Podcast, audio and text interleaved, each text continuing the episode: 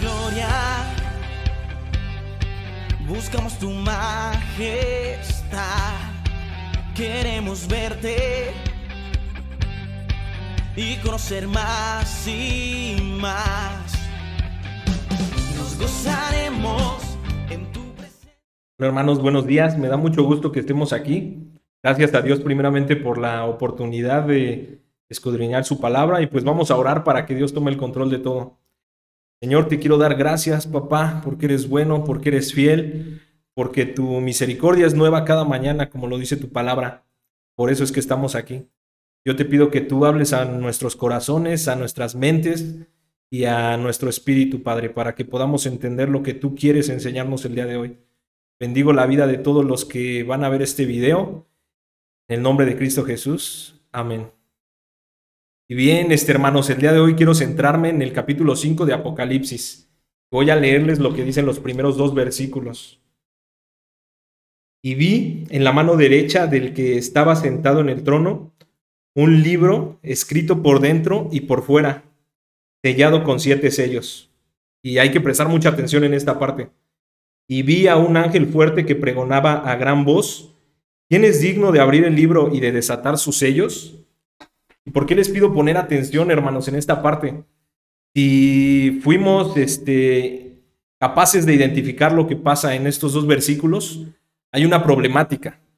Hay un libro, hay un mensaje, pero también hay algo que impide abrir ese libro primeramente y leer ese mensaje. Esa es la problemática que se nos presenta en el capítulo 5 y dice que un ángel pregonaba a gran voz, hay alguien digno, estaban buscando, literal, no sabían o no tenían alguien que pudiera o que tuviera la autoridad o la capacidad para venir a abrir ese libro y compartir el mensaje. Y ese es lo peor de todo. No tanto que el libro no se pudiera abrir, sino que no se podía dar a conocer el mensaje que había dentro de ese libro. Era un mensaje importante, era un mensaje que contenía, yo quiero pensar, algo sumamente, eh, pues restringido, que no era para todas las personas y por eso tenía esa cualidad de estar sellado, ¿no?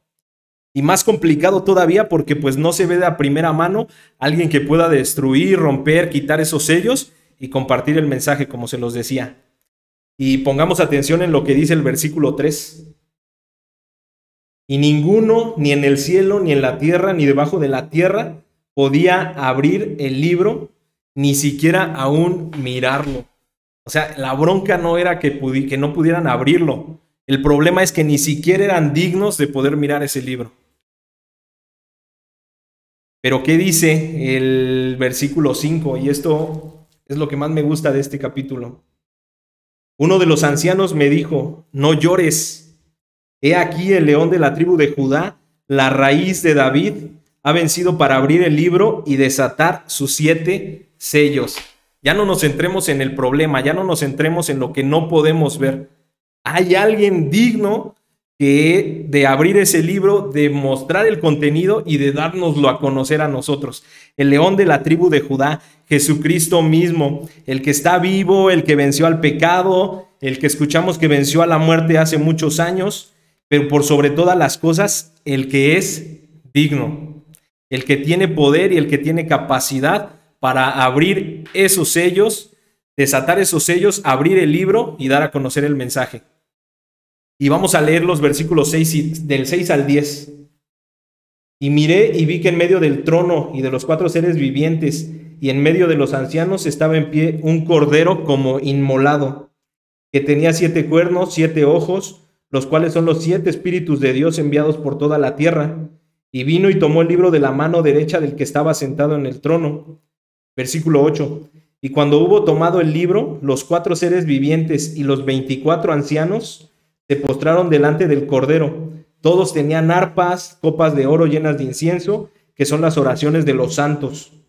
Y cantaban un nuevo cántico diciendo, digno eres de tomar el libro y de abrir sus sellos porque tú fuiste inmolado y con tu sangre nos has redimido para Dios de todo linaje y lengua y pueblo y nación. Y nos has hecho para nuestro Dios reyes y sacerdotes y reinaremos sobre la tierra. nos da características específicas de, esta, de este personaje que viene a desatar los sellos de Jesús. Murió una única vez y para siempre. ¿Y para qué lo hizo? Para que nosotros tuviéramos vida. Y a todo esto, hermanos, ustedes me van a decir, bueno, está padre, suena muy bonito, suena incluso, pues bueno para nosotros, pero a todo esto, ¿para qué le permitió Dios tener esa visión a, a Juan? Y el día de hoy la respuesta es para beneficio tuyo y para beneficio mío. Y les voy a contar cinco razones que yo pude encontrar en estos versículos por las cuales el Señor tuvo a bien revelarnos esta palabra. Eh, la primera razón es para traer esperanza. Y vemos lo que dice el versículo 5. Y uno de los ancianos me dijo, no llores. He aquí el león de la tribu de Judá, la raíz de David, ha vencido para abrir el libro y desatar sus siete sellos, para que no vivamos sin esperanza, para que no creamos que no hay camino, para que no creamos que no hay una salida. Jesús llegó a tu vida y llegó a la mía para traer esperanza. La segunda razón, hermanos, y creo que es la que más, la que más me llama la atención, para que recordemos que Él es digno. Y vean lo que dice el versículo 9. Y cantaban un nuevo cántico diciendo, digno eres de tomar el libro y de abrir sus sellos, porque tú fuiste inmolado y con tu sangre nos has redimido. Wow, o sea, si Jesús no hubiera sido obediente, no hubiera bajado a esta tierra, no se hubiera sacrificado en esa cruz, nosotros no estaríamos el día de hoy aquí.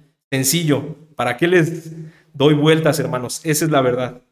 la, tercera razón o la tercera cosa que yo identifiqué, para que tomemos nuestro lugar. Y claramente lo dice el versículo 10. Um, bueno, parte del 9, perdón. Para Dios, dice, que, dice el versículo 9, y con su sangre nos ha redimido para Dios de todo linaje y lengua, pueblo y nación, y nos ha hecho reyes para nuestro Dios y sacerdotes, y reinaremos sobre la tierra. Incluso hay una canción, ¿no? Y termina diciendo, Gloria al Cordero de Dios.